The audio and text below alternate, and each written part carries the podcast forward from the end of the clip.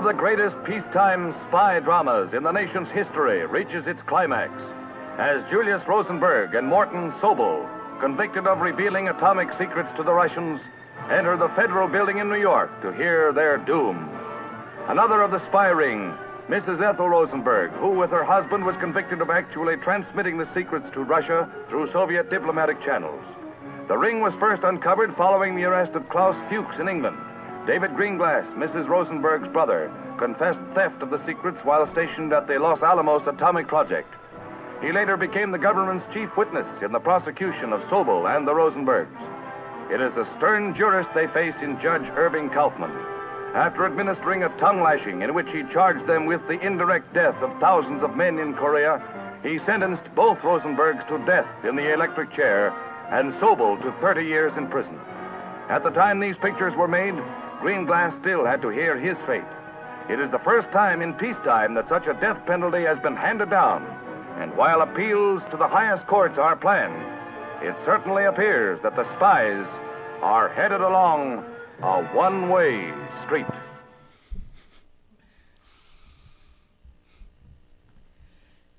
Äh, war das eigentlich laut genug gerade eben? Aber trotzdem schwer zu verstehen, fürchte ich. Ja, also ähm, die Geschichte, die erzählt wurde, werden wir gleich selber noch erzählen. Es ging einfach nur darum, erstmal auch die Person ähm, zu sehen. Genau, das war ein Nachrichtenclip aus dem Jahr 1951, in dem ähm, Ethel und Julius Rosenberg in New York angeklagt wurden wegen Atomspionage für die Sowjetunion. Ein Prozess, der damals weltweit Aufsehen erregte. Und zwar nicht nur für Linke und Liberale, die Kritik übten an dem Gerichtsverfahren. Ein Gerichtsverfahren, das vor allem an den, auf den Aussagen von S. Rosenbergs Bruder David Greenglass basierte. Papst Pius VII. bat damals um Gnade für die zum Tode verurteilten. Pablo Picasso zeichnete Porträts der beiden Hauptangeklagten, die man hier sieht. Und zahlreiche Intellektuelle und Künstler und Künstlerinnen, Bertolt Brecht, Albert Einstein, Dashiell Hammett, Frida Kahlo, setzten sich öffentlich für das Ehepaar ein. Das Verfahren gegen Ethel und Julius Rosenberg erschien ähm, vielen der, der, dieser Beteiligten als ein schrecklicher Höhepunkt der McCarthy-Ära, zu der wir gleich auch noch mehr sagen. In der französischen, äh, französischen Zeitung Libération warnte Jean-Paul Sartre vor einem neuen Faschismus in den Vereinigten Staaten. Und das Ehepaar Rosenberg wurde dann am 19. Juni 1953 schließlich im Gefängnis Sing Sing hingerichtet. Zur gleichen Zeit protestierten in Manhattan am Union Square ungefähr 50.000 Menschen gegen die Hinrichtung. In den USA ist der Fall Rosenberg so wenig vergessen wie die antikommunistische Hetze dieser Zeit und die staatliche Verfolgung von Menschen, die wegen sogenannter unamerikanischer Aktivitäten verdächtigt wurden. Und bis in die Gegenwart erscheinen neue Veröffentlichungen zu diesem Fall. 2010 erst verfasste das Journalisten-Ehepaar Miriam und Walter Schneier die sich seit den 60er Jahren mit den Hintergründen des Falls beschäftigen, ähm, in dem Buch Final Verdict den Erkenntnisstand zusammen. Und im gleichen Jahr erschien von David und Emily A. Ellman ähm, ein Erinnerungsbericht, der sich mit dem unübersehbaren Antikommunismus des Falls befasst, der aber auch nach den untergründigen antisemitischen Motiven in dem Gerichtsverfahren fragt. Und auch darauf werden wir noch eingehen. Und es gibt zahlreiche Romane und Spielfilme, die auf den Fall Bezug nehmen. In dem Fall, äh, in dem Film Verbrechen und andere Kleinigkeiten, auf Englisch heißt der Crimes and Misdemeanors von Woody Allen, der ist aus dem Jahr 1989. Da antwortet Woody Allen ähm, auf die Frage, ob er eine bestimmte andere Person nicht leiden könne. In der englischen Version, ziemlich ironisch, ich liebe ihn wie einen Bruder, David Greenglass. In der deutschen Synchronfassung klingt das ein bisschen anders. Ich muss hier immer mal so ein bisschen hin und her springen. Greenglass war der, der. Äh der Hauptbelastungszeuge, der Bruder von Esso Rosenberg und der Schwager von Julius Rosenberg.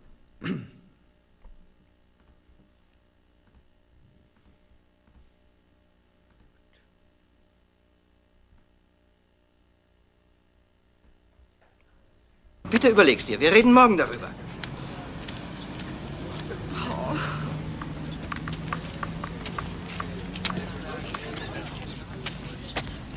Ja, hier ist Haley Reed. Sie haben mich getrennt. Psst. Okay. Verzeihung, wir haben uns noch nicht bekannt gemacht. Hi, ich bin Hallie Reed. Ich Hi. bin einer der Produktionsleiter. Ich bin Clifford Stern. Darf ich Ihnen dieselbe Frage stellen wie schon unserem Produzenten? Warum geben Sie sich mit diesem Kerl ab? Ich meine, er ist, er ist ein derartig aufgeblasener Langweiler und Ihre Sendung bringt so großartige Porträts. Also ich sag Ihnen jetzt mal was ganz unter uns. Ich wollte Gabriel Garcia Marquez bringen, ja? Das ist ja wunderbar. Sie vermischen die Reihe gern und mögen die Abwechslung. Er ist ja immerhin ein amerikanisches Phänomen. Aber das ist der saure Regen auch. Oh Mann, Sie können ihn wirklich nicht leiden. Ich liebe ihn wie meinen Bruder. So wie kein den Abel. Und wa, wa, wa, Und im ganzen Film, das muss man gleich jetzt dazu sagen, im ganzen Film gibt es kein weitere, keine weitere Erklärung, wer mit David Greenglass gemeint ist. Das heißt also, Woody Allen kann zu diesem Zeitpunkt 1989 davon ausgehen, dass sein Publikum der Name David Greenglass noch völlig geläufig ist, während die, die, die die deutsche Übersetzung gemacht haben, davon eben nicht mehr ausgehen, sondern diese Stelle verändern. Genau. Ähm, was in Deutschland bekannt sein dürfte, ist der Anfang von Sylvia Plaths Roman, Die Glasglocke, The Bell Jar. Es war ein verrückter, schwüler Sommer. Dieser Sommer, in dem die Rosenbergs auf den elektrischen Stuhl kamen und ich nicht wusste, was ich in New York eigentlich wollte. Bei dem Gedanken an Hinrichtung wird mir immer ganz anders. Die Vorstellung, auf den elektrischen Stuhl zu kommen, macht mich krank. Aber in den Zeitungen war von nichts anderem die Rede. Glotzäugige Überschriften, die mich an jeder Straßenecke, an jedem muffigen, nach Erdnüssen riechenden U-Bahn-Schlund anstarrten. Im Original ist im ersten Satz von to electrocute die Rede und damit wird auch eine Verbindung hergestellt, also zu dieser weiblichen Hauptfigur Esther Greenwood, ähm, die in einer Nervenklinik mit Elektroschocks behandelt wird und eben zu der Exekution der äh, Rosenbergs auf dem elektrischen Stuhl. Und etwas später fragt sie eine andere äh, Person, ist das nicht furchtbar mit den Rosenbergs? Die Rosenbergs sollten an diesem Abend auf den elektrischen Stuhl hingerichtet werden.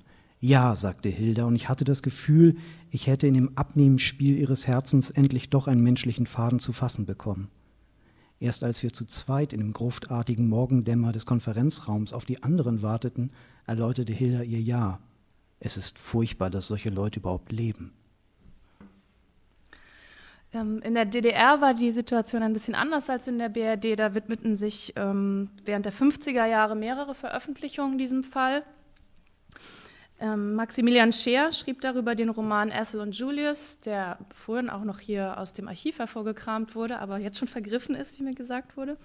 Und 1954 erschien eine Auswahl der Briefe, die sich Ethel und Julius Rosenberg im Todestrakt geschrieben haben, also eine deutsche und gekürzte Version der ähm, englischen Originalzusammenstellung. E.L. Doctorows 1971 verfasster Roman Das Buch Daniel, den Sidney Lumet 1983 mit Amanda Plummer und Alan Barkin verfilmte, ist auf Deutsch seit Jahren vergriffen, dabei aber sehr empfehlenswert. Und trotz der deutlichen Referenzen zum Fall Rosenberg betont Doctorow den fiktiven Charakter des Buches. Also die Rosenbergs heißen dort anders, die heißen Paul und Rochelle Isaacson und erzählt wird die Geschichte von ihrem Sohn Daniel, der aus der Perspektive der späten 60er Jahre spricht. Und durch die Montage von Daniels Kindheitserinnerung und seinem Versuch, nach fast 20 Jahren die Wahrheit herauszufinden, wird auch das albtraumhaft Groteske dieser Ereignisse spürbar, eben aus der Sicht dieses Sohnes. Ähm, zeigen einen Ausschnitt aus dem Film. Ich kann ja mal diese Zeit nutzen. Also hier ist ein äh, Second-Hand-Exemplar, was ich noch äh, bekommen habe. Die Preise sind mittlerweile absurd hoch. Ähm, auch da merkt man einen Unterschied zwischen äh, deutscher Erinnerungskultur und US-amerikanischer. Äh, dieses Buch gilt als Klassiker und ist auf Englisch ganz leicht zu bekommen, ähm, aber auf Deutsch eben seit Jahren vergriffen. Und ähm, von diesem Film, wo wir jetzt einen Ausschnitt zeigen, äh, immerhin mit hochkarätigen Schauspielerinnen und Schauspielern besetzt aus der Zeit äh, von Sidney Lumet, verfilmt, also hoch angesetzt, gibt es nach unserem Wissen keine deutsche Fassung. Das jedenfalls ist die einzige Fassung, die erhältlich ist. Who is this creep? Who needs him? I called Dr. Duberstein because I think we need him very badly. I think Susan needs him, and I don't think you're handling yourself She well. stopped going to him because he was no fucking good. Now he can't even get her out of there. Can't get her out of a public asylum for wards of the state. Bums they pick up off the street. One more night in what happens to be one of the best hospitals in the East is not going to hurt her. The situation's under control.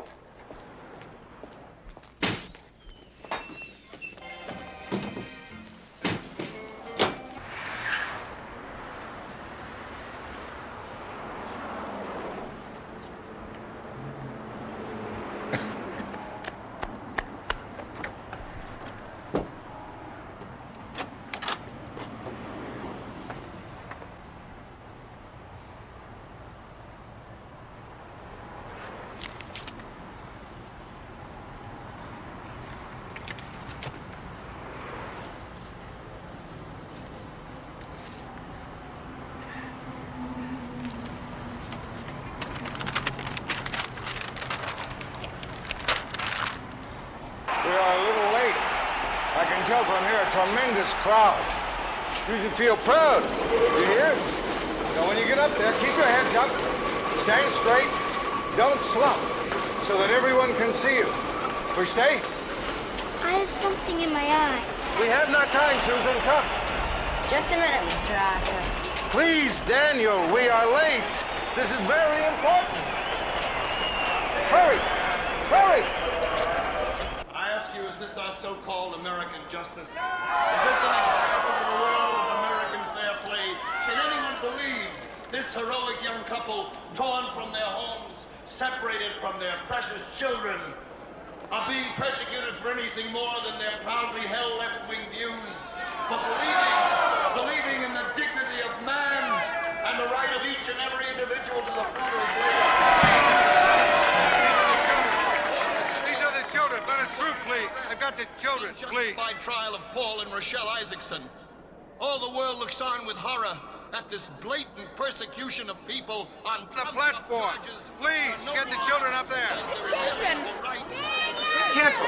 Let him by. Children! Children! The children! There are the children! Careful. Careful. Here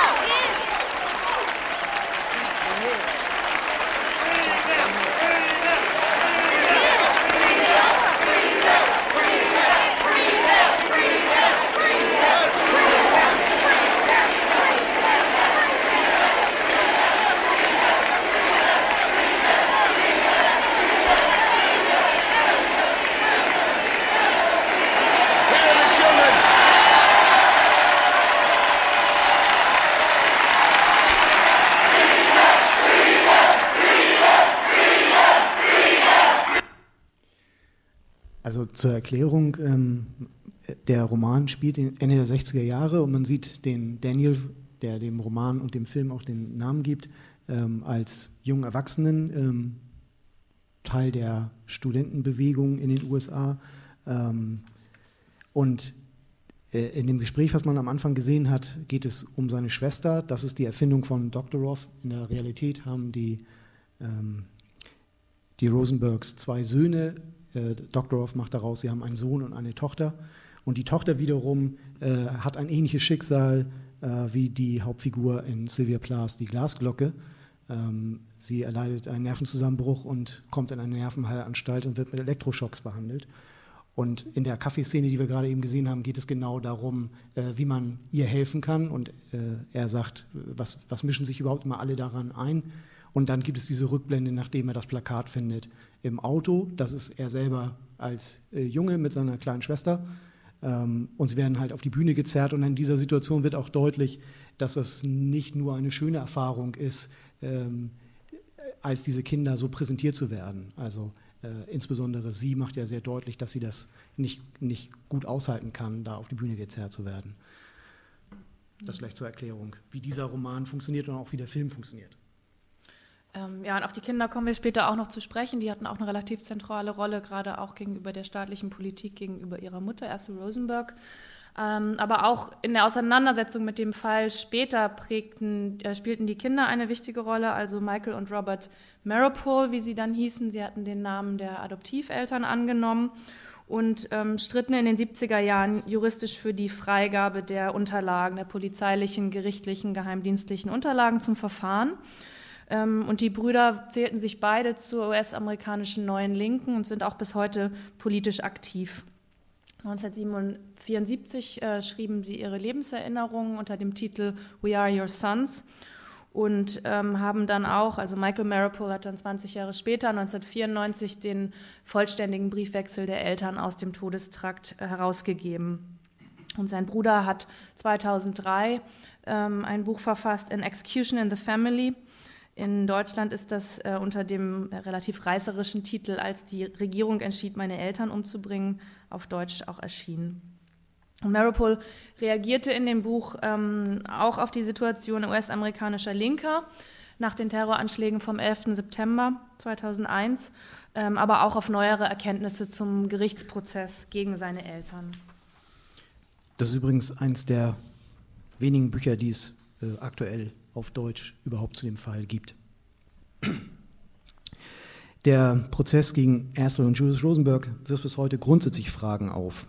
So kommen Miriam und Walter Schner in ihrem Bestseller Invitation to an Inquest 1965 zu dem Schluss, dass die Rosenbergs nicht nur zu Unrecht verurteilt, sondern zudem für ein Verbrechen bestraft worden seien, das es nie gegeben habe. Und auch darauf nimmt dieser Roman von E.L. Doctorow Bezug. Da ist es dann Daniels Adoptivvater, ähm, der erklärt, dass die ganze Suche nach Atomspionen sich aus der Vorstellung ergeben habe, ohne fremde Hilfe hätte die Sowjetunion niemals eine Atombombe entwickelt haben können.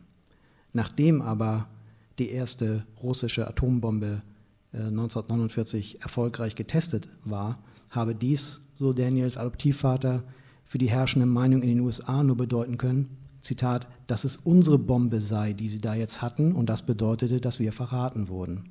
Um das ein bisschen, äh, um die Argumentation in ihrer ganzen Länge wiederzugeben. Damals, vor der Sache mit dem Sputnik, war es üblich, die russische Wissenschaft herunterzuspielen. Leute, die Ahnung hatten, machten diesen Fehler nicht. Aber auf der Ebene des Time Magazine wurde gewitzelt, dass die Russen alles nachmachten und als eigene Leistung ausgeben. Nun, die Folge daraus war natürlich, dass es unsere Bombe sei, die sie da jetzt hatten, und das bedeutete, dass wir verraten wurden. Nach dem Krieg stützte sich unsere gesamte Außenpolitik darauf, dass wir die Bombe hatten und die Sowjets nicht. Das war ein fürchterlicher Irrtum. Er militarisierte die Welt. Und als sie, als sie, sie plötzlich auch hatten, bestand die einzige Alternative zu einer Bankrotterklärung unserer Führung und des allgemeinen Nationalbildes in der Suche nach Verschwörungen. Entweder das eine oder das andere.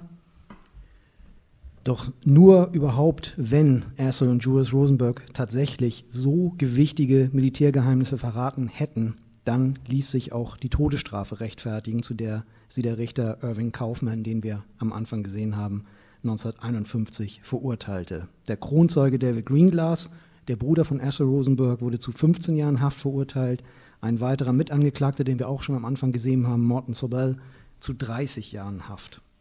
Für John Edgar Hoover, den Gründer und damaligen Chef des FBI, hatten die vier das Verbrechen des Jahrhunderts begangen. Richter Kaufmann nannte in seiner Urteilsbegründung das Verbrechen, das die Rosenbergs angeblich begangen hätten, schlimmer als Mord. Dabei beanspruchte die ursprüngliche Anklage deutlich weniger. Nach dem Spionage Act von 1917 reichte zur Verurteilung der Nachweis, dass sich Menschen zusammenfanden, um Spionage zu betreiben. Also da ging es nicht um, die, um den Inhalt dieser Spionage. Von den Angeklagten war brisanterweise der Hauptbelastungszeuge David Greenglass der einzige, der über diese relevanten Informationen überhaupt verfügt haben könnte. Denn er hatte während des Zweiten Weltkriegs als Maschinist in Los Alamos gearbeitet, wo die erste amerikanische Atombombe entwickelt worden war. Julius Rosenberg betrieb in den 40er Jahren ein kleines Radiogeschäft und Morton Sobel war Elektroingenieur. Nach einem Bericht des sowjetischen Volkskommissariats des Innern war Greenglass tatsächlich ein wichtiger russischer Spion. Vor Gericht sagte Greenglass hingegen aus, er habe die wesentlichen Informationen zwar gestohlen, sie aber Julius Rosenberg überbracht. Als ihn Anfang der 80er Jahre Ronald Ranosch, Autor des Buchs The Rosenberg File, interviewte, behauptete Greenglass erneut, Julius Rosenberg habe ihn, Zitat, in eine Verschwörung hineingezogen. Und das ganze Gerichtsverfahren basierte nicht nur auf Annahmen und Aussagen von Kronzeugen, es gab tatsächlich zu der Zeit noch ein paar andere Hinweise. Äh, wenige Monate vor der Verhaftung der Rosenbergs war in London der deutsche Atomphysiker Klaus Fuchs verurteilt worden. Und über Fuchs kam das FBI auf Harry Gold, einen Apotheker in Philadelphia, von dem bis heute unklar ist, warum er überhaupt äh, so gravierende Aussagen gemacht hat. Äh, Stefana Sabin ähm, in einem Band, der auch nur noch äh, antiquarisch erhältlich ist, äh, in dem Sammelband Apropos Erso Rosenberg, erzählt sie, dass es vielleicht Gefallsucht gewesen sei, äh, weshalb dieser Harry Gold das erzählte, was das FBI hören wollte. Nach einigen Wochen nannte er den Namen David Greenglass und David Greenglass belastete sich selbst, seine Frau, aber vor allem eben Erstl und Julius Rosenberg. Und die Rosenbergs reagierten etwas anders als die anderen Angeklagten vor ihnen. Sie machten nämlich keine äh, Aussagen zu äh, weiteren Personen, beteuerten ihre Unschuld und richteten auch nach der Verurteilung ein Gnadengesuch an Präsident Dwight D. Eisenhower. Ähm, in der Retrospektive stehen sich zwei Erinnerungsweisen gegenüber. Für die einen war die Nachkriegszeit die Verwirklichung des amerikanischen Traums von prosperierender Wirtschaft, Häusern in den Suburbs, Autos und Kühlschränken. Für einen Teil der amerikanischen Linken war die Hinrichtung der Rosenbergs hingegen der Höhepunkt einer allgemeinen Repression. Und äh, auch von Bob Dylan haben wir einen äh, Song gefunden, der sich mit diesem Vorfall auseinandersetzt, Julius and Assel, äh, den er allerdings 30 Jahre später schrieb und in dem es heißt, Someone says the 50s was the age of great romance. I say that's just a lie. It was when fear had you in a trance. fünf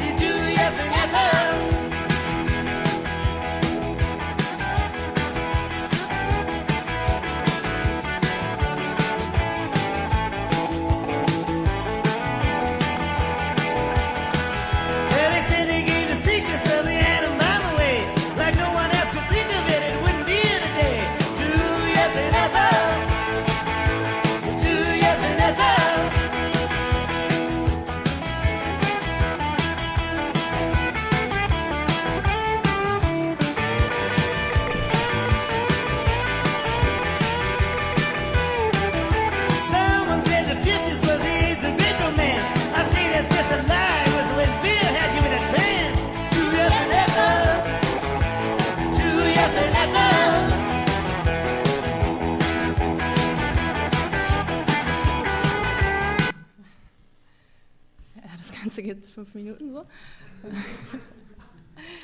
ähm, aber äh, was, worauf das Lied anspielt und ähm, vielleicht sogar ganz gut einfängt, dass äh, die Tatsache, dass der Prozess ganz offensichtlich eine ähm, Folge oder ein Ausdruck war der damaligen antikommunistischen Stimmung. Essel und Julius Rosenberg gehörten zur sogenannten Old Left, also der parteikommunistisch ähm, parteigebundenen traditionellen sozialistischen oder, oder kommunistischen Linken ähm, der 30er und 40er Jahre. Und das ähm, Ehepaar hatte sich auch kennengelernt in den 30er Jahren in, den, in der Jugendorganisation der, der Kommunistischen Partei, der Communist Party of the United States of America oder CP. Und beide waren auch eine Zeit lang Parteimitglieder gewesen. Und ähm, es war auch wegen dieser Mitgliedschaft, dass Julius Rosenberg 1944 seinen Job äh, verloren hat, damals als staatlicher Kontrolleur von Rüstungsgütern. Und das war damals so, also die, die CP ähm, war damals keine marginale Organisation. Die wurde 1919 ge gegründet und hatte zwar zu keinem Zeitpunkt mehr als 80.000 Mitglieder, aber war ähm, ja eine relevante gesellschaftliche Kraft, die ähm, halt auch gerade so im kulturellen Bereich ähm, großen Einfluss hatte und ähm, die bis heute die größte äh, linksradikale Organisation der USA geblieben ist. Ähm, gleichzeitig hat sich die CP von den Rosenbergs distanziert, und zwar vermutlich aus taktischen Erwägungen. Ähm, sie wollte nicht den Verdacht bestärken, dass unter ihren Parteimitgliedern Spione seien, dass dort Spionage betrieben wird. 1951 schrieb der Journalist William A. Rubin in der jüdisch-kommunistischen Zeitschrift Jewish Life, dass die Verhaftung der Rosenbergs dem Ziel gedient habe, Kommunistinnen und Kommunisten in den USA grundsätzlich der Illoyalität und der Spionage zu verdächtigen. Und die gleiche Zeitschrift äh, bezeichnete später die Hinrichtung der Rosenbergs als Zitat Opfergabe an den Kalten Krieg. Der Richter Irving Kaufmann, haben wir am Anfang gesehen, hielt in der Urteilsbegründung fest, in welchem einzigartigen historischen Rahmen der Gerichtsprozess gesehen werden müsste.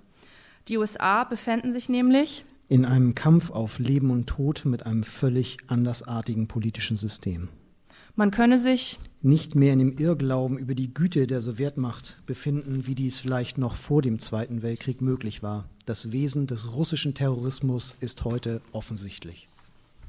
Durch ihre Spionagetätigkeit hätten die Rosenbergs nicht nur die Gefahr des russischen Terrorismus, Zitat, vervielfältigt, vervielfacht, sondern sie seien mitschuldig an der kommunistischen Aggression in Korea mit den sich daraus ergebenden Verlusten von 50.000 Amerikanern. So Richter Irving Kaufmann. Der US-Historiker Olaf Stieglitz ähm, hat in seiner Studie Undercover betont, dass die Maßnahmen, die man heutzutage mit dem Namen des Senator ähm, Joseph McCarthy verbindet, eine längere Vorgeschichte haben. Viele radikale Linke in den USA erinnerten sich noch an die erste Welle der Repression des Jahrhunderts, die sogenannte Red Scare um 1920. Im Hintergrund war, dass 1919 eine bisher nie zuvor gesehene Streikwelle das Land erfasst hatte, in der Zehntausende, vor allem Textilarbeiterinnen und Arbeiter in New York und anderswo streikten. In der Stahlindustrie waren es im Herbst desselben Jahres ähm, fast 380.000 äh, Erwerbstätige.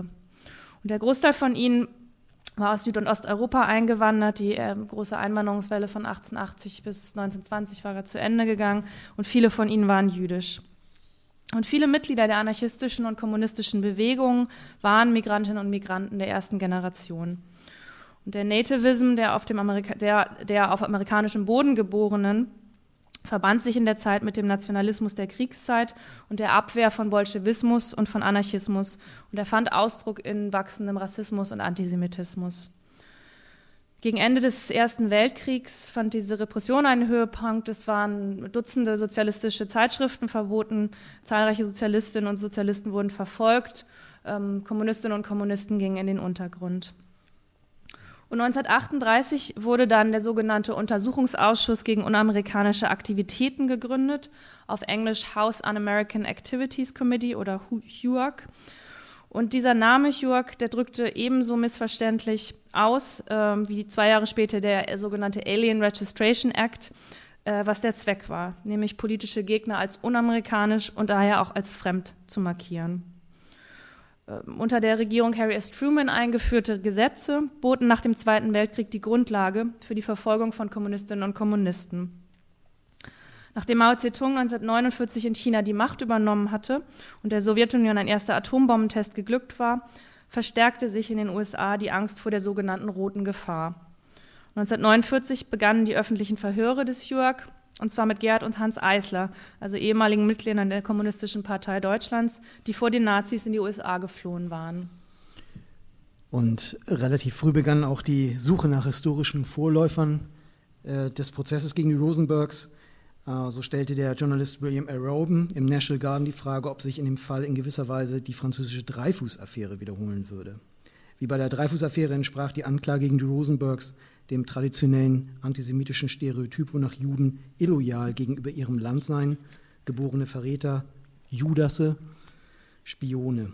In den USA war Judenfeindlichkeit offiziell geächtet, aber das äh, heißt ja nicht, dass es das nicht durchaus im Alltag gegeben hat. Morton Sobel, also einer der Angeklagten in diesem Verfahren, äh, der dann zu 30 Jahren Haft verurteilt war, hörte bei seiner Jobsuche in dieser Zeit mehrmals das Zitat Juden nicht erwünscht seien. Äh, die Formel äh, Christ's Only, also nur für Christen, die in Stellenanzeigen dazu diente, Juden auszuschließen, war in manchen Regionen ebenso üblich wie entsprechende Quotierungen an Universitäten und Colleges. Und ähm, die Studie, die wir äh, erwähnen, also von Olaf Stieglitz, die Studie Undercover, nimmt ja Bezug auf die Zeit vor dem Zweiten Weltkrieg. Das ist bemerkenswert, also welche äh, Vorgeschichte eben auch die, die, äh, ähm, der Untersuchungsausschuss gegen unamerikanische Aktivitäten hat. Das geht auf die Jahre vor dem Zweiten Weltkrieg zurück. Ähm, und aus dieser Zeit ähm, oder in dieser Zeit war auch die Stimmung schon entsprechend. 1939 stimmten zwei Drittel aller Amerikanerinnen und Amerikaner der Aussage zu, dass Juden zweifelhafte Eigenschaften besäßen. Der FBI-Chef Edgar Hoover zeigte sich in den 20er Jahren bereits von den Protokollen der Weisen von Zion beeindruckt, einer der wirkmächtigsten antisemitischen Fälschungen, in der Juden angeblich ihre internationale Verschwörung planen würden. Ähm, was sich daran auch zeigt, ist, ähm, es wird ja oft gesagt, äh, Judenfeindschaft wäre sowas ähnliches wie Rassismus. Da gibt es auch viele Überschneidungen und gerade in den USA funktionierte Judenfeindschaft auch häufiger wie Rassismus, weil äh, Jüdinnen und Juden genau wie andere äh, Gruppen, die äh, aus, ähm, aus der Migration entstanden waren in den USA, äh, als nationale Minderheiten nebeneinander lebten ähm, und sich voneinander abgrenzten und äh, von der Mehrheitsgesellschaft abgegrenzt wurden und so weiter. Was sich aber an äh, solchen äh, Sachen zeigt, dass Edgar Hoover die Protokolle der Weisen von Zion für richtig hielt, ist, dass sich das gerade in dieser Zeit der 20er, 30er und 40er Jahre mehr und mehr in Richtung modernem Antisemitismus wandelt, wonach Juden eben nicht nur eine Gruppe unter anderen sind, die man ablehnt, sondern gewissermaßen die Feinde von allen, äh, weil sie äh, angeblich die ganze Welt in, unter ihre Kontrolle bringen können. Ähm, was sich an dem äh, Roman von Doktorov zeigt, äh, was sich aber auch an der äh, wirklichen Geschichte der Rosenbergs zeigt, ähm, äh, also an dem Verhältnis der Rosenbergs zu ihren Kindern und der Erinnerung der Kinder, also Robert und Michael Miropol an ihre Eltern, ist auch ein äh, ziemlicher äh, Prozess, in dem sich vieles geändert hat. Ähm, also in dem Film, wo wir jetzt keinen Ausschnitt noch zeigen wollen, sieht man, wie die Mutter von ähm, also die, die in dem Film die Asa Rosenberg wäre, wie deren Mutter äh, noch mit ihr Jiddisch spricht zu Hause. Ähm, die äh, Rosenbergs haben äh, noch in einer Synagoge geheiratet.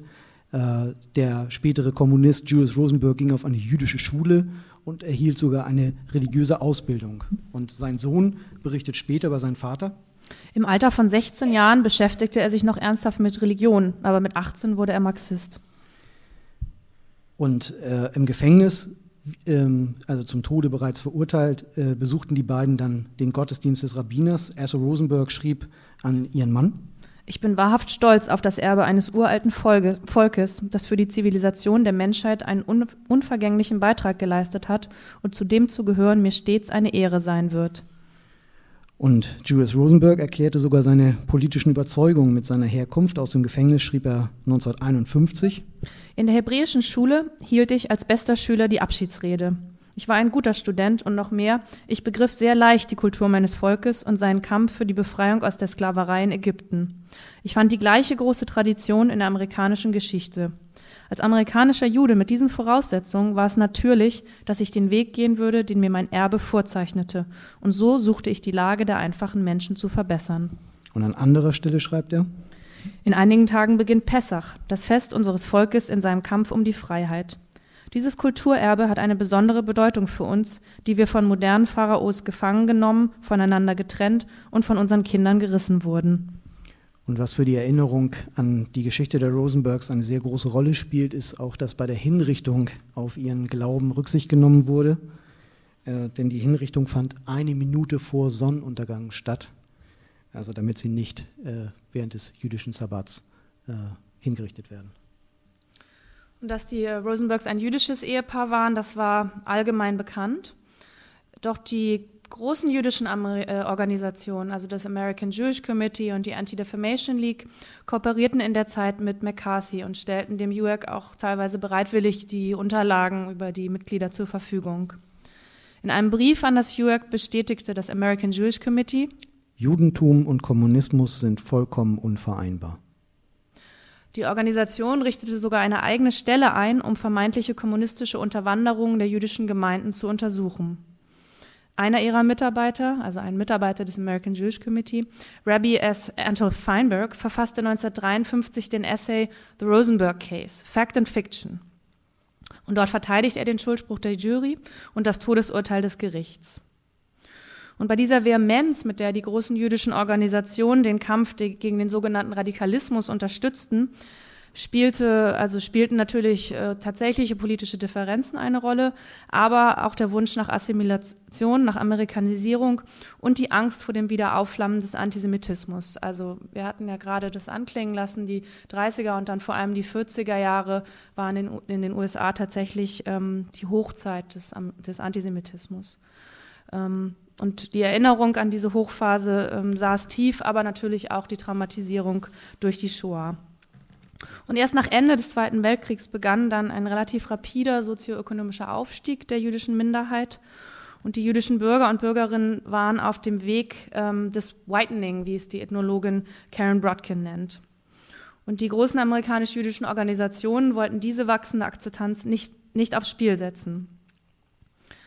Ähm, es, bildete sich, es, bildete sich, nach der Verurteilung der Rosenbergs ähm, dann das National Committee to Secure Justice in the Rosenberg Case äh, um, die um die Hinrichtung zu verhindern. Und es erhielt tatsächlich zahlreiche antisemitische Hassbriefe. 1952, also ein Jahr vor der Hinrichtung, wies das Committee öffentlich darauf hin, dass Judenfeindschaft den ganzen Prozess beeinflussen würde. Alan Ross, die war Mitglied des Bürgerrechtskongresses, sagte 1952, jeder Jude fühlt sofort, dass die Rosenbergs wegen des Antisemitismus verurteilt wurden. Die Rosenberg selber nahmen die herrschende Stimmung ganz ähnlich wahr. Julius Rosenberg schrieb im Gefängnis an seine Frau, es spielt dabei keine geringe Rolle, dass der Antisemitismus, der den Fall umgibt, bekämpft werden muss. Ich denke da an folgende Tatsache. Da wir unschuldig sind, pocht man unter einem Vorwand auf die Verurteilung, obgleich sie gesetzwidrig ist, und sagt, seht, die Juden sind schuld. Die Annahme einer Verbindung zwischen Juden und Kommunismus fand auch in dem Angebot an die Angeklagten Ausdruck, dass das Strafmaß reduziert werden könne, wenn sie Juden in verschiedenen Ländern anschreiben und zum Austritt aus der kommunistischen Bewegung auffordern würden.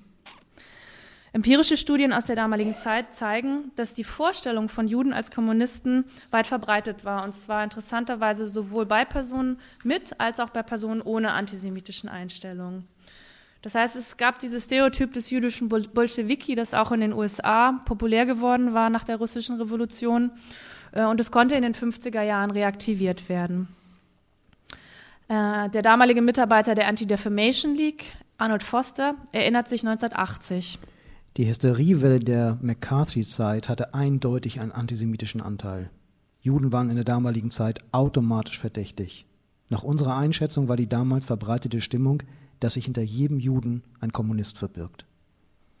Auch Julius Rosenberg nahm im Gefängnis die Stimmung ganz ähnlich wahr. Bezug nehmend auf neue Anschuldigungen schreibt er, Natürlich passt das gut in die gegenwärtige Hetzkampagne, die Kommunisten Hass und Antisemitismus miteinander verknüpfen. Und jetzt beziehen sie auch die Rosenbergs ein. Wir sind ihnen ein Dorn im Auge, deshalb diese wahnwitzigen Handlungen, die der Angst entsprechen. Dieser Wahrnehmung scheint die Tatsache zu widersprechen, dass der Richter Irving Kaufmann ebenso die, wie die beiden Staatsanwälte und der Verteidiger der Rosenbergs, Emanuel Bloch, Juden waren. Der Autor äh, Arthur Miller, der selbst vom HUAC verhört wurde, erklärte sich rückblickend das Verhalten des Richters und der Staatsanwälte so. So konnte ich das vielleicht besondere Bedürfnis von Juden nachvollziehen, ihren komplizierten Wunsch zu zeigen, dass auch sie patriotische Amerikaner seien. Und wenn sie sich erstmal als solche fühlten, war meine Befürchtung, dass sie es den Rosenbergs nicht übel, übel nehmen würden, Juden in einen schlechten Ruf zu bringen. Manche warfen dem Richter Kaufmann einen Judenkomplex vor. Der Sprecher der Geschworenen, unter denen sich übrigens kein Jude befand, der freute sich. Ich war froh, dass es eine rein jüdische Veranstaltung war. Es war Juden gegen Juden. Es waren nicht die Christen, die die Juden hängten. Und ähm, man fragt sich, wenn es äh, für die US-amerikanische Linke Gründe, taktische Gründe gegeben hat, sich ähm, kaum zu solidarisieren oder erst sehr spät zu solidarisieren mit den beiden, äh, Hauptangeklagten Erstol und Julius Rosenberg, warum das auch außerhalb der USA ähm, relativ spät ähm, äh, ähm, ein, eine Sache war, der, zu der sich äh, Parteikommunistinnen und Kommunisten zu Wort meldeten. Es gab ähm, mehrere Gründe, warum das nicht passiert ist und wir wollen auf einen äh, Grund eingehen, äh, der sich, zur, äh, der sich aus dem, was sich zur, zur gleichen Zeit im Osten äh, dieser Welt abgespielt hat, ähm, ergibt. Ähm, wir sind da nicht die Ersten, sondern äh, wir beziehen uns auf Forschung, die es bereits gibt. Emily und A. und David Ellman weisen in ihrem Erinnerungsbericht Exoneration darauf hin, dass zur gleichen Zeit in Prag Rudolf Slansky der Prozess gemacht wurde, dessen antisemitische Stoßrichtung bereits zu der Zeit erahnbar war. Alle zum Tode verurteilten Hauptangeklagten im Slansky-Prozess stammten aus jüdischen Familien. Und äh, das ist nur einer von mehreren äh, staatlichen Verfolgungen äh, jenseits ähm, des Eisernen Vorhangs. Äh, wäre Josef Stalin nicht im März 1953 gestorben, wäre es wahrscheinlich noch zu einem Schauprozess gegen die Kreml-Ärzte gekommen, die mehrheitlich aus jüdischen Familien stammten. All das hat die Kommunistische Partei der USA seit den 20er Jahren strikt auf Moskauer Linie nicht kritisiert.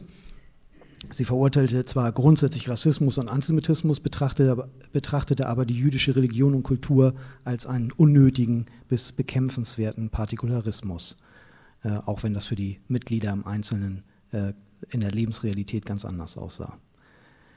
Die Mitglieder der damals bestehenden fremdsprachigen Untergruppen wurden ermutigt, ihre Allianzen nicht aufgrund sprachlich-ethnischer Bindungen, sondern anhand von Berufsfeldern zu organisieren, bis hin zum Ändern ihrer Namen, um die Partei zu amerikanisieren. Diese Motivation, wie auch der gesamtgesellschaftliche Antisemitismus, veranlasste manch jüdisches Mitglied, den Namen zu ändern. Dass all dies amerikanische Linke beschäftigt hat, zeigen Robert Maripols Erinnerungen. Bereits als Jugendlicher habe er mit Freunden, die aus jüdischen Familien stammten, über den sowjetischen Antisemitismus diskutiert. Maripol räumt ein, dass er wie seine Eltern gegenüber der Entwicklung in der Sowjetunion weniger kritisch war als seine Gesprächspartner. Die amerikanische Außenpolitik lehnten wir generell ab. Aber im Unterschied zu mir waren die anderen beiden gleichermaßen misstrauisch gegenüber der Politik der Sowjetunion. Wenn ich die Vereinigten Staaten für ihren Rassismus angriff, wie konnte ich den sowjetischen Antisemitismus ignorieren?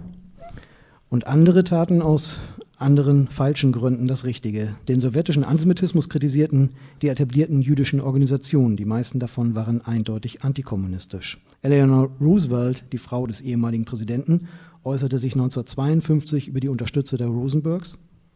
Einige von ihnen lassen es so erscheinen, als wenn das Urteil gegenüber den Rosenbergs verhängt wurde, weil sie Juden sind und dass es antijüdische Aktivitäten in diesem Land anstoßen soll. Das ist absoluter Quatsch. Es ist seltsam, dass die Sowjets darauf herumreiten, wenn sie sich doch selber öffentlich zu einer antisemitischen Be Kampagne bekannt haben. Ähm, ja, man kann daran sehen, dass die ähm, Debatten auch Ausdruck einer Krise des linken Judentums der damaligen Zeit sind. Aber ähm, auch mehr als das. Sie sind auch Ausdruck normierender Geschlechterrollen jener Jahre. Und das wurde immer wieder deutlich in den öffentlichen Diskussionen um die beiden Kinder der Rosenbergs die ähm, immer, also die herangezogen wurden, um das Kommunisten-Ehepaar als herzlose Ideologen darzustellen. Und insbesondere Ethel Rosenberg, die Mutter. So teilte Richter Kaufmann im Urteilsspruch mit. Liebe für ihr Anliegen beherrscht ihr Leben. Es war größer als die Liebe für ihre Kinder. Dieser, Vor dieser Vorwurf, der, wie gesagt, vor allem Ethel Rosenberg traf, war Ausdruck des vorherrschenden Frauenbildes. Beim Verlesen des Todesurteils wie auch in den Verhören verhielt sie sich kühl und unemotional und bestätigte damit das von Regierung und Presse gezeichnete Bild der schlechten Mutter und der unweiblichen Fanatikerin. Eisenhower schrieb nach Ablehnung des Gnadengesuches, Ethel sei der starke und widerspenstige Charakter, der Mann ist der Schwache. Sie war eindeutig die Anführerin an all diesen Aktivitäten des Spionagerings. Ähm, es gab Cartoons der damaligen Zeit, die ähm, Essel, die in Wirklichkeit zierlich war, keine 1,50 groß, ähm, so, so zeichneten, dass sie ihren Brille tragenden und hängeschultrigen Ehemann um Längen überragt. Und ähm, das sind die realen Größen. Ähm, und in diesen Vorstellungen wurden nicht nur antisemitische Geschlechterbilder reproduziert, also vom effeminierten Mann, von der dominanten Frau, ähm, die vorherrschenden Vorstellungen von Weiblichkeit in den Verhören und bei der Entscheidung für die Todesstrafe spielten eine Rolle. Ähm, das wurde auch vor wenigen Jahren vom damaligen Generalstaatsanwalt William Rogers einge eingeräumt. Die Strategie sei nämlich gewesen, die Todesstrafe gegenüber Ethel Rosenberg wirksam einzusetzen, um von ihrem Mann ein Geständnis zu erhalten. Also in der Hoffnung, dass ihre Mutterinstinkte letzten Endes doch ihre unbedingte Treue gegenüber diesem äh, noblen, aber in Verruf geratenen Anliegen des Kommunismus übertrümpfen würden. Und ähm, Ethel Rosenberg durch, durch ihr Verhalten, durch ihren Habitus ähm, indirekt die Rolle der amerikanischen Hausfrau und Mutter in den 50er Jahren in Frage stellte. Und es ist, denke ich, kein Zufall, dass ihr Tod ähm, das feministische Bewusstsein unter anderem junger progressiver Schriftstellerin, also wie gesagt Sylvia Plath, aber auch Adrian Rich stark beeinflusste. Und letzten Endes schien sie auch im Sterben noch dem Bild der unweiblichen Frau zu entsprechen. Ethel Rosenberg starb nicht sofort. Ähm, die Elektroden und der Gürtel waren abgenommen und die Ärzte stellten dann fest, dass sie noch am Leben war. Und es wurde dann eine zweite Dosis Elektrizität verabreicht. Ähm, es wird berichtet, dass äh, Rauch aus Ethel Rosenbergs Kopf hervorstieg ähm, und es dann lange dauerte, bis sie schließlich tot war. Wir haben uns in dem Artikel so ein bisschen auch auf eine ähnliche Suche gemacht äh, wie die Hauptfigur äh, in diesem Roman, äh, der sich auf die Suche nach der Wahrheit macht und äh, seine eigenen Erinnerungen kontrastiert mit den Recherchen, was passiert ist. Und es gibt eine bemerkenswerte Stelle in dem Roman und auch in dem Film. Das ist ein Gespräch äh, mit einem Gerichtsreporter, den er trifft. Und ähm, da kommt er, äh, kommt der Daniel zu, der, äh, zu, äh, zu, dem Punkt, dass ihm äh, der Journalist sagt, na, so ganz äh, unschuldig sind deine Eltern wohl nicht gewesen. Er sagt dann völlig entsetzt, ich dachte, sie hätten gesagt, die Beweise wären falsch gewesen. Ähm, und dann erklärt ihm dieser Gerichtsreporter, inwiefern seine Eltern keine Unschuldslämmer gewesen seien. Ich meine nicht, dass sie in eine gefährliche Verschwörung verwickelt waren, die zum Ziel hatte, wichtige Verteidigungsgeheimnisse zu verraten. Aber ich glaube auch nicht, dass sich der US-Staatsanwalt und der Richter und der Präsident der Vereinigten Staaten gegen sie verschworen hatten.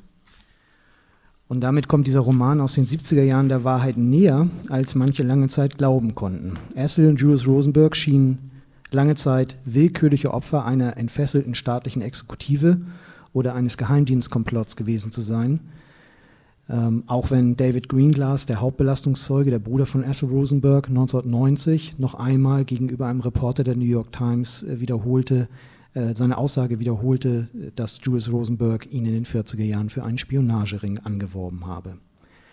Es wurden allerdings im weiteren Verlauf der Geschichte weitere Indizien wenigstens bekannt. Mitte der 90er Jahre veröffentlichte die CIA die Protokolle verschlüsselter Nachrichten, die KGB-Agenten in New York und ihre Vorgesetzten in Moskau während des Zweiten Weltkriegs ausgetauscht hatten. In diesen Nachrichten, die nach 1945 dechiffriert wurden, tauchte der Name Rosenberg mehrfach auf. Und 2008 bestätigte ein weiterer Zeuge Greenglass Version, nämlich Morton Sobel, Mitangeklagter im Rosenberg-Verfahren, der von seinen, von seinen äh, 30 Jahren, zu denen er verurteilt worden war, 18 Jahre abgesessen hatte. Er gestand 2008 der New York Times, dass Julius Rosenberg und er in der Tat einem Spionagering angehört hatten. Allerdings stellte Sobel dabei klar, dass ihre Spionageaktivitäten für die UdSSR objektiv objektiv wertlos gewesen sein. Zwar hätten sie vorgehabt zu spionieren und sie haben auch äh, Sachen übermittelt, aber was sie dem KGB übermittelt hätten, sei Junk gewesen, also un unbrauchbares Zeug. Damit blieb die Todesstrafe äh, weiterhin ein Justizskandal. Aber das Verhältnis von Wahn und Wirklichkeit schien etwas verwickelter zu sein, als es anfänglich aussah. Die veröffentlichten Geheimdienstdokumente machten 1994 ebenfalls klar, und das ist der, der größte Skandal äh, in diesem Skandal, dass Ethel Rosenberg zu Unrecht verurteilt worden war. Sie konnte allenfalls, und das ist wirklich das Höchste, äh, was man sagen kann, allenfalls der Mitwissenschaft schuldig gewesen sein. Bemerkenswerterweise betonte sogar David Greenglass 1990, dass er Ethel Rosenberg nie belastet habe. An das entscheidende Detail, dass sie es gewesen sei, die die gestohlenen Informationen über die amerikanische Atombombe abgetippt habe, konnte er sich nicht mehr erinnern. Er habe sich vielmehr in einem Dilemma befunden, denn seine Frau, Ruth Greenglass, habe gegen ihre Schwägerin ausgesagt. I told them the story and left her out of it, right? But my wife put her in it. So what am I gonna do? Call my wife a liar? My wife is my wife. Also er hat sich in einem Dilemma befunden, entweder gegen seine Frau auszusagen oder mit ihr gegen seine Schwägerin auszusagen. Bereits 1983 hatte Präsident Richard Nixon in einem Interview eingeräumt, dass Asa Rosenberg nicht zum Tode verurteilt worden wäre, hätten er und Eisenhower die Tatsachen gekannt. Zitat, wenn ich gewusst hätte, wenn wir das damals gewusst hätten, wenn Präsident Eisenhower es gewusst hätte, hätte er vielleicht eine andere Sichtweise auf sie eingenommen. Nixons Aussage bestätigt, worauf Gegnerinnen und Gegner der Todesstrafe immer wieder hinweisen. Neue Erkenntnisse in Fällen mögen noch Jahrzehnte später die Revision eines Urteils nach sich ziehen unschuldige Justizopfer wird es immer geben. Einige US-amerikanische Linke ziehen aus dem Fall hingegen noch andere Lehren für die Gegenwart. Rachel Meropol, Enkelin der Rosenbergs, ähm, engagiert sich als Anwältin bei dem aus den Bürgerrechtsbewegungen hervorgegangenen Center for Constitutional Rights und glaubt, Ähnlichkeiten zwischen dem Generalverdacht unter dem Kommunisten einstanden und dem Racial Profiling gegenüber Muslimen in den USA nach den Anschlägen vom 11. September zu erkennen. Robert Meropol also der Sohn, macht im Hinblick auf die staatliche Repression gegen ökologische Bewegungen Analogien zwischen der Red Scare in der ersten Hälfte des Jahrhunderts und der sogenannten Green Scare aus. Er rief 1990 den Rosenberg Fund for Children ins Leben, was von ihm als konstruktive Rache bezeichnet wurde. Meropol betont die politische Notwendigkeit, sich um die Kinder von inhaftierten Aktivisten zu kümmern. Viele, die sich dafür eingesetzt haben, meine Eltern zu retten, realisieren nicht, dass sie einen letzten Sieg davongetragen haben. Sie haben Michael und mich gerettet. Ich bezweifle, dass wir ohne ihre Unterstützung glückliche und lebenstüchtige Erwachsene geworden wären. Also das vielleicht nochmal eine Dimension ähm, der Solidarität, die allzu oft in Vergessenheit gerät. Ähm, also die Solidarität, äh, die sich eben nicht nur äh, über äh, Bewegungszugehörigkeit oder Parteizugehörigkeit deutlich macht, sondern ähm, auch damit, dass man Verantwortung für Kinder übernimmt, die auf jeden Fall völlig unschuldig sind, was auch immer geschehen sein mag. Ähm, wir würden gerne heute über mehrere Sachen sprechen oder bieten zumindest an, dass ihr und Sie mit uns darüber sprechen könnt. Ähm, also uns würde auch im Hinblick auf die Broschüre, die wir beide noch schreiben wollen, sehr interessieren, ähm, was Ihre und eure Einschätzung ist, warum die Erinnerung an die Rosenbergs hier in Deutschland zumindest äh, so weit äh, zurückgegangen ist. Äh, wir würden auch gerne, äh, wenn Sie und ihr wollen, ähm, darüber sprechen, warum das in den USA ganz anders ist, obwohl das nicht so schwer zu beantworten zu sein scheint auf den ersten Blick. Ähm, wir würden ähm, vielleicht auch noch darüber sprechen, was eigentlich solche Versuche der literarischen Erinnerung oder auch der filmischen Erinnerung leisten kann oder auch der Erinnerung über äh, Songs wie von äh, Bob Dylan.